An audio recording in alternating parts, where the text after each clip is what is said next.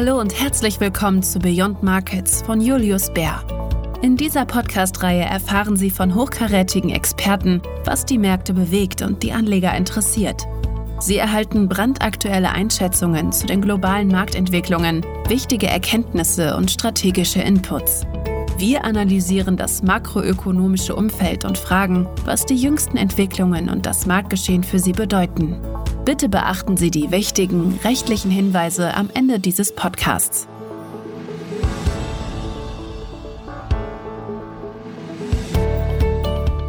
Hallo, mein Name ist Martina Kaut.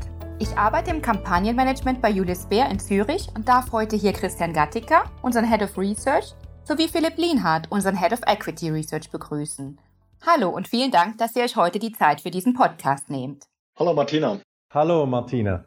In den nächsten 15 bis 20 Minuten werden wir unseren Marktausblick für das Jahr 2022 über alle Anlageklassen hinweg diskutieren. Wir werden die aktuelle Situation erläutern und mit unseren Zuhörern teilen, was Anleger in den kommenden Monaten erwarten dürfte. Dabei möchten wir folgender Struktur folgen. Zu Beginn werden wir das neue Jahr etwas einordnen, indem wir die makroökonomische Situation erklären und insbesondere auch über unsere Inflationsaussichten sprechen. Im zweiten Teil werden wir uns mit den verschiedenen Anlageklassen befassen und herausarbeiten, wo wir attraktive Anlagemöglichkeiten sehen. Am Ende werden wir kurz auf zwei interessante Trends eingehen. Cloud Computing und künstliche Intelligenz. Christian, bevor wir mit unserem Ausblick auf das neue Jahr beginnen, Könntest du uns bitte einen kurzen Rückblick auf das vergangene Jahr 2021 geben?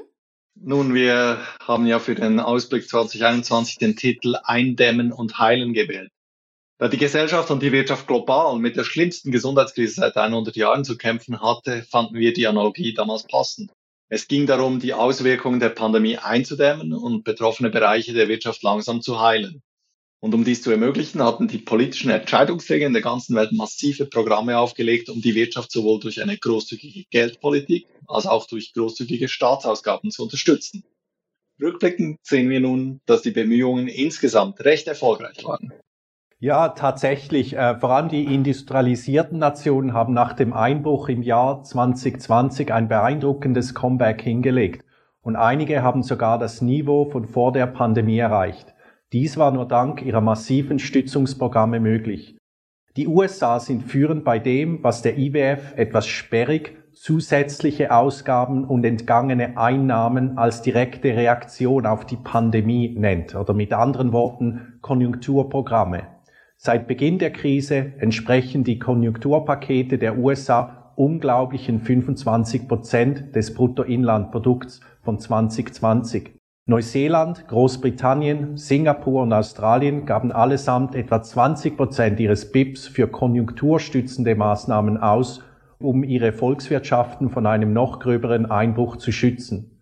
Deutschland mit seinen Ausgaben von 15 Prozent des BIPs ist in dieser Rangliste als führende europäische Nation aufgeführt. Am anderen Ende der Rangliste befinden sich die skandinavischen Regierungen mit Ausgaben von etwa 5 Prozent ihres BIPs, des Jahres 2020. Das sind wirklich beeindruckende Zahlen. Schauen wir nun aber vorwärts. Christian, du hast unseren Marktausblick für 2022 wieder in Form kommen genannt. Manche Anleger fragen sich vielleicht warum? Für 2022 erwarten wir tatsächlich, dass die Wirtschaft wieder in Form kommt. Und die Chancen, dass dies gelingt, stehen gut. Denn die Nachfrage holt sich und in den von der Pandemie am stärksten betroffenen Sektoren ist eine weitere Normalisierung zu sehen. Zum einen investieren die Unternehmen wieder deutlich mehr, weil sie in der Pandemie leistungsfähiger geworden sind und das Geld für Investitionen fast nichts kostet. Zweitens müssen die Lager nach der Pandemie befüllt werden, was die Endnachfrage hochhält. Und drittens haben die Verbraucher immer noch massiven Nachholbedarf nach dem, was ihnen in den letzten zwei Jahren entgangen ist. Das Wachstum der Wirtschaft kann 2022 also durchaus weitergehen. Und was bedeutet das für die massiven Konjunkturprogramme? Einige davon werden nicht mehr gebraucht. Die Dinge normalisieren sich und die Selbsthilfe setzt ein. Da werden die politischen Entscheidungsträger in der ganzen Welt versuchen, einige ihrer sehr großzügigen Krisenprogramme zurückzufahren. Zunächst einmal haben die Zentralbanken bereits damit begonnen. Sie bereiten die Wirtschaftsakteure darauf vor, dass sie weniger großzügige Unterstützung erwarten können. Aber auch die Steuerausgaben werden nicht mehr auf das extreme Niveau von 2021 kommen, das während der Pandemiekrise zu beobachten war. Einer der größten Störfaktoren für die Märkte im letzten Jahr war ja die Änderung der politischen Ausrichtung in China. Philipp, kannst du bitte in ein paar Sätzen für uns zusammenfassen, was da passiert ist und wie das unsere Sicht auf China beeinflusst hat? Der neue politische Wind und das harte Durchgreifen der Behörden in China haben die chinesischen Märkte und die stark von China abhängigen Märkte wie die Schwellenländer stark getroffen. Zunächst war es die Straffung der Geldpolitik, die im Februar und März zu einem Rückgang der chinesischen Aktienkurse um 20 Prozent führte. Dann lösen die regulatorischen Anpassungen der Behörden im Internet und anderen Sektoren im Sommer einen weiteren Rückgang um 20 Prozent aus. Wir denken, dass das Schlimmste nun hinter uns liegt. Im Nachgang der Sitzung des Politbüros und der Zentralen Wirtschaftskonferenz im vergangenen Monat wurden eher positivere Töne angeschlagen und die Stabilität als oberste wirtschaftliche Priorität für dieses Jahr hervorgehoben. Daher sollte sich auch der Aktienmarkt stabilisieren. Andererseits reichen die angekündigten Maßnahmen nicht auf, um die Probleme im Immobiliensektor, dem größten Sektor der chinesischen Wirtschaft, zu lösen. Bei den großen Immobilienfirmen brachen die Verkäufe ja im Dezember nochmals stark ein. China hat sicherlich viel Gegenwind für die Märkte gebracht. Aber das wirklich große Thema im Jahr 2021 war dann ja doch Inflation. Oder besser gesagt, der Anstieg der Inflationserwartungen, nicht wahr? Ja, Martina, das sehen wir auch so. Und zuerst ging es 2021 nur um Wachstum. Und ab Mitte Jahr ging es nur noch um die Inflation und wie die Zentralbanker darauf antworten. Die Inflationsraten schnellten natürlich deutlich hoch. Kein Wunder, wenn zum Beispiel die Ölpreise von 40 Dollar in 2020 auf 80 Dollar im vergangenen Jahr hochspringen. Die Ökonomen nennen das den Basiseffekt. Doch was wir jetzt sehen, geht deutlich über eine gewöhnliche Erholung der Preise hinaus. Es liegt einiges im Argen. Die Lieferketten sind verstreckt, die Energiepreise bleiben hoch, den Kosten des Übergangs zu einer nachhaltigeren Wirtschaft belasten und dann noch die mit der Pandemie zusammenhängenden Verzerrungen am Arbeitsmarkt. Das alles lässt die Inflationserwartungen fast schon täglich steigen, hat man den Eindruck. In der zweiten Hälfte des vergangenen Jahres wurde daher darüber spekuliert, ob die Auswirkungen vorübergehend, dauerhaft oder was am schlimmsten wäre, selbstverstärkend sind. Selbstverstärkend hieße, dass höhere Preise fast schon gesetzmäßig weitere Preisanstiege bewirken, wenn Verbraucher und Produzenten dazu übergehen, eine ständige Knappheit an Waren und Dienstleistungen anzunehmen.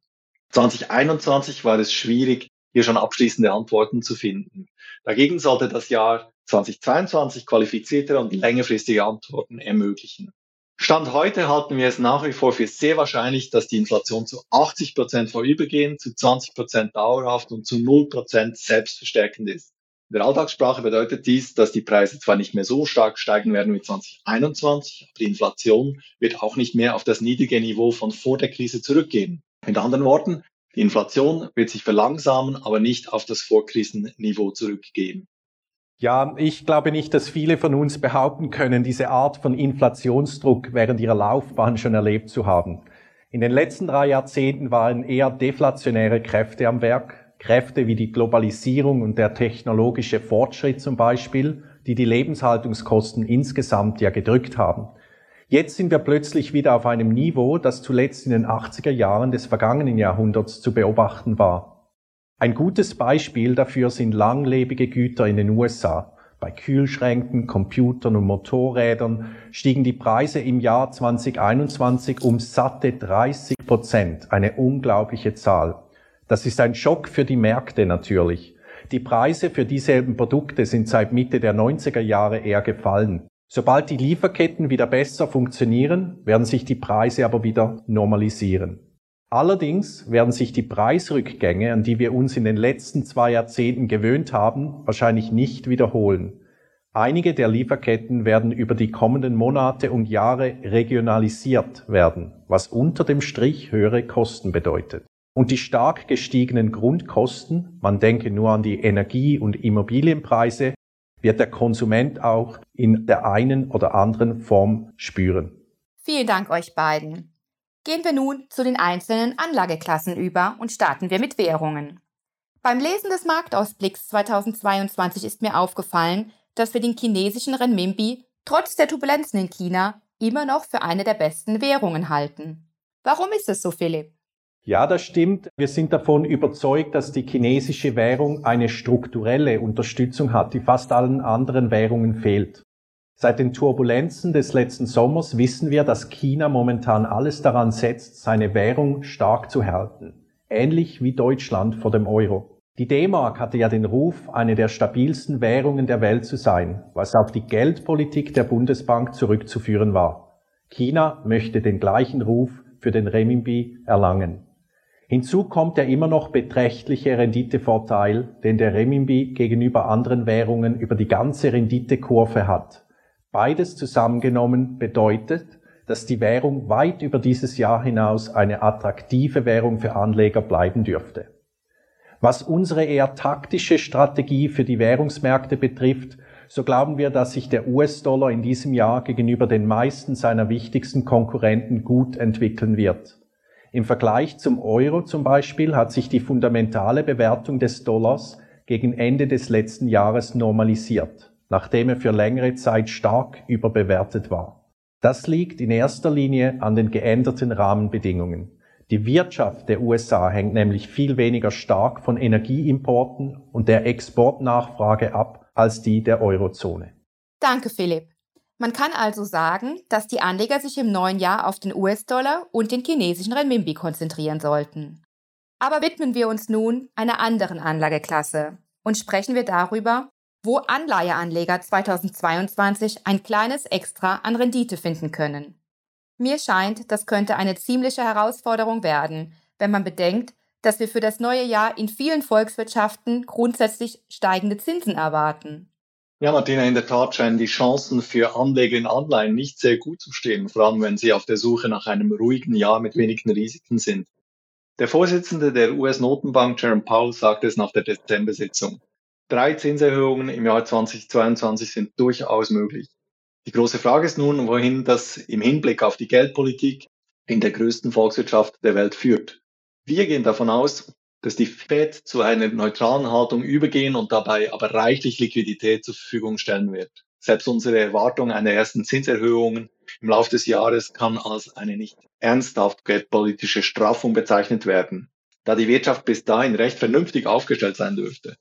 Eine gute Wirtschaft und genug Geld im Umlauf heißt, dass im Vergleich nur wenige Firmen pleite gehen. Das ist zwar gut für die Anleger, aber die Ungewissheit, wohin es mit dem Wachstum und Inflation geht und wie die US-Notenbank darauf reagiert, wird herausfordernd. Die Anleger sollten also offen bleiben und eine flexible Haltung einnehmen. Es gibt verschiedene Strategien, die genau dies ermöglichen. Im traditionellen Bereich der festverzinslichen Wertpapier konzentrieren wir uns auf den sogenannten Crossover-Bereich, das heißt Anleihen mit einem Rating zwischen Investment Grade und High Yield, also Anleihen, die mit Doppel B bis Triple B bewertet sind. Aber es gibt auch alternative Strategien außerhalb der traditionellen festverzinslichen Anlagen, die ähnliche oder höhere Erträge bei einem vergleichbaren Risikorenditeverhältnis bieten. Diese Strategien werden umso attraktiver, je dunkler das Bild an den Anleihenmärkten aussieht. Danke, Christian. Das klingt nun wirklich nicht nach einem einfachen Jahr für Anleger in festverzinslichen Anlagen. Aber was ist mit Aktien? Sind sie immer noch die Anlageklasse unserer Wahl? Philipp, das ist ja dein Spezialgebiet. Ja, genau, Martina. Absolut auf jeden Fall. Die Aktienmärkte in den Industrieländern haben ein hervorragendes Renditejahr hinter sich und werden auch dieses Jahr die attraktivste Anlageklasse bleiben. Natürlich wird das Umfeld für die Aktienmärkte etwas schwieriger, da sich die Wachstumsdynamik der Weltwirtschaft von einem hohen Niveau aus verlangsamt und die Zentralbanken ihre Unterstützung zunehmend zurückfahren. Gegenüber 2020, 2021 erwarten wir daher für die Aktienmärkte eher normalere Renditen, aber immer noch im hohen einstelligen Bereich. Im Vergleich zu anderen traditionellen Anlageklassen sind Aktien weiterhin sehr attraktiv bewertet. Die Aktienrisikoprämie, die die relative Attraktivität von Aktien gegenüber Anleihen misst, liegt immer noch über dem langfristigen historischen Durchschnitt. Und Aktien sind zudem auch weiterhin eine gute Absicherung gegen eine höhere Inflation. Im Hinblick auf die Anlagestrategie für 2022 empfehlen wir die Umsetzung eines Barbell-Strategieansatzes, bei dem qualitativ hochwertige Wachstumswerte aus den Sektoren Informationstechnologie und Gesundheitswesen mit Finanztiteln kombiniert werden, um sich gegen höhere Realzinsen abzusichern. Darüber hinaus sehen wir eine attraktive Kaufgelegenheit im Small Cap Segment das bereits eine zu starke Verlangsamung des Wirtschaftswachstums einpreist und von steigenden Zinsen respektive einer Versteilerung der Zinskurve profitiert.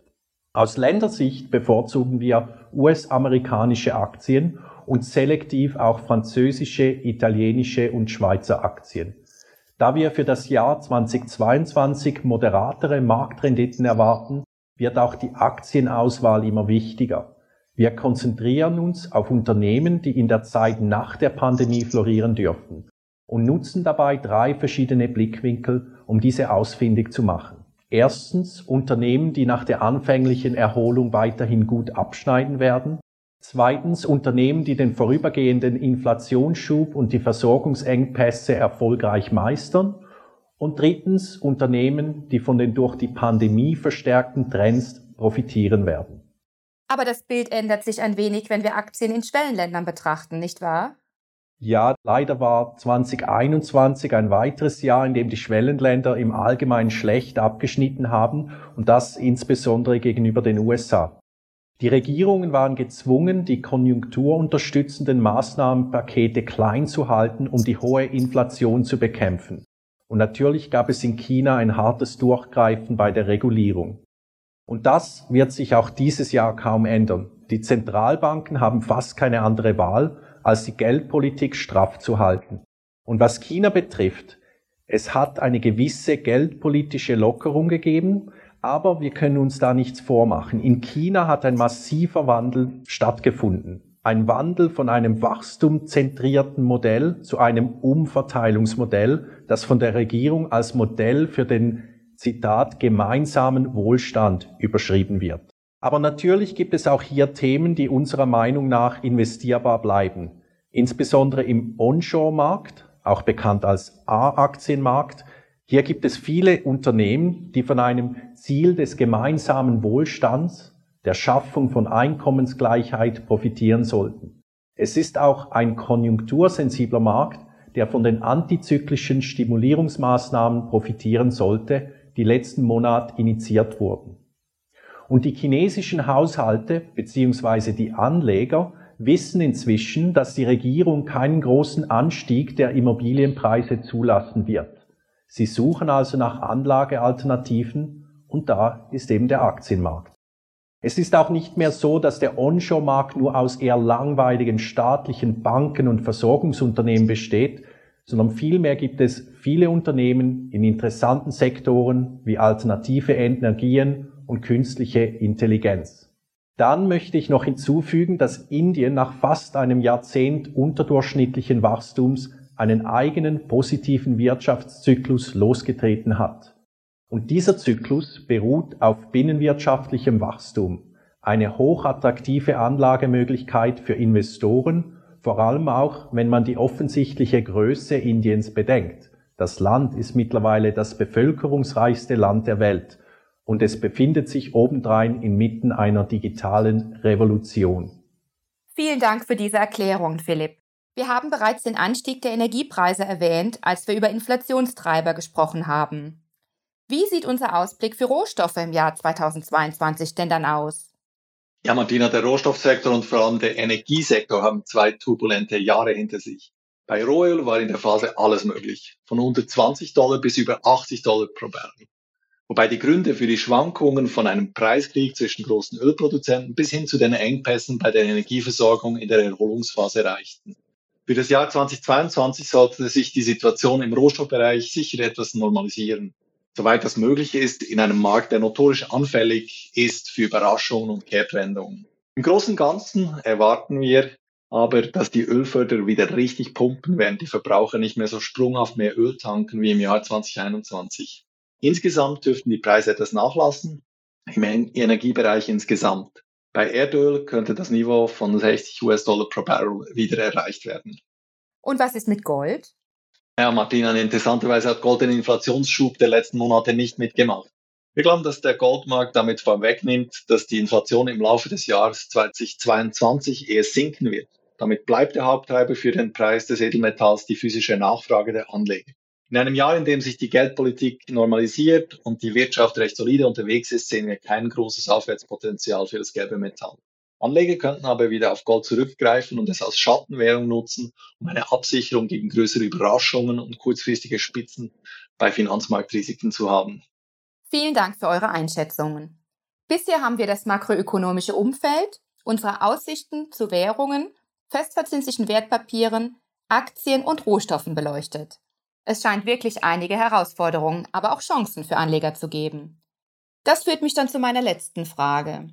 Seht ihr einen bestimmten Trend, der von vielen übersehen wird und daher vielleicht noch attraktiv bewertet ist?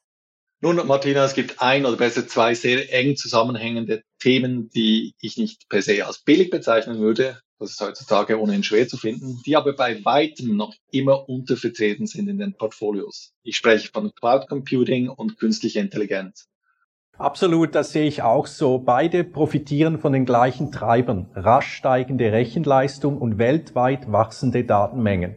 Laut der International Data Corporation wird das weltweite Datenaufkommen pro Kopf und Tag von weniger als 20 Gigabyte im Jahr 2020 auf fast 60 Gigabyte im Jahr 2025 steigen.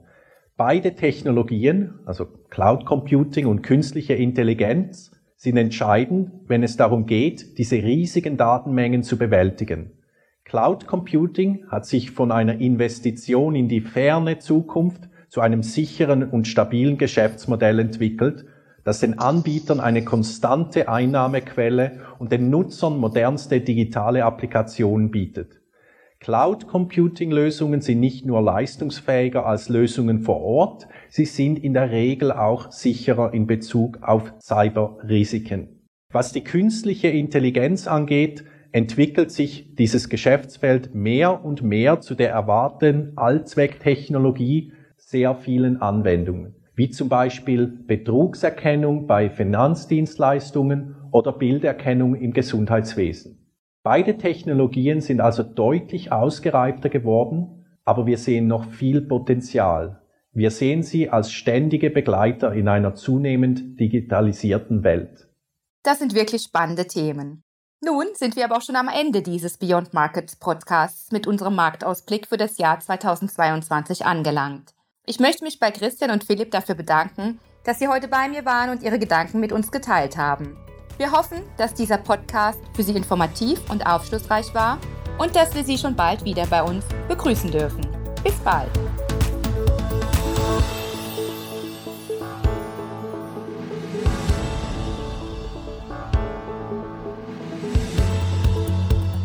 Das war Beyond Markets von Julius Bär. Abonnieren Sie doch unsere Sendung auf Ihrem Lieblingskanal Spotify, Apple Podcasts, Google Podcasts oder wo immer Sie mögen. Wenn Sie mehr über Julius Bär, unsere Mitarbeitenden und unsere neuesten Ideen erfahren wollen, besuchen Sie uns auf www.juliusbär.com. Wir freuen uns schon, Sie bald zu unserer nächsten Folge begrüßen zu dürfen. Haftungsausschluss für Podcasts. Die in diesem Podcast geäußerten Informationen und Meinungen stellen Marketingmaterial dar und sind nicht das Ergebnis einer unabhängigen Finanz- oder Investmentanalyse.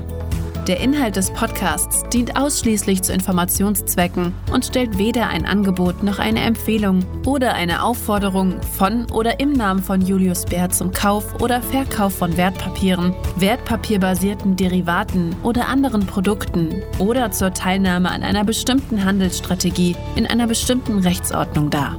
Julius Bär übernimmt keine Haftung für Verluste, die aus der Nutzung der Podcast-Inhalte entstehen. Weitere wichtige rechtliche Hinweise finden Sie unter www.juliusbär.com/legal/podcasts.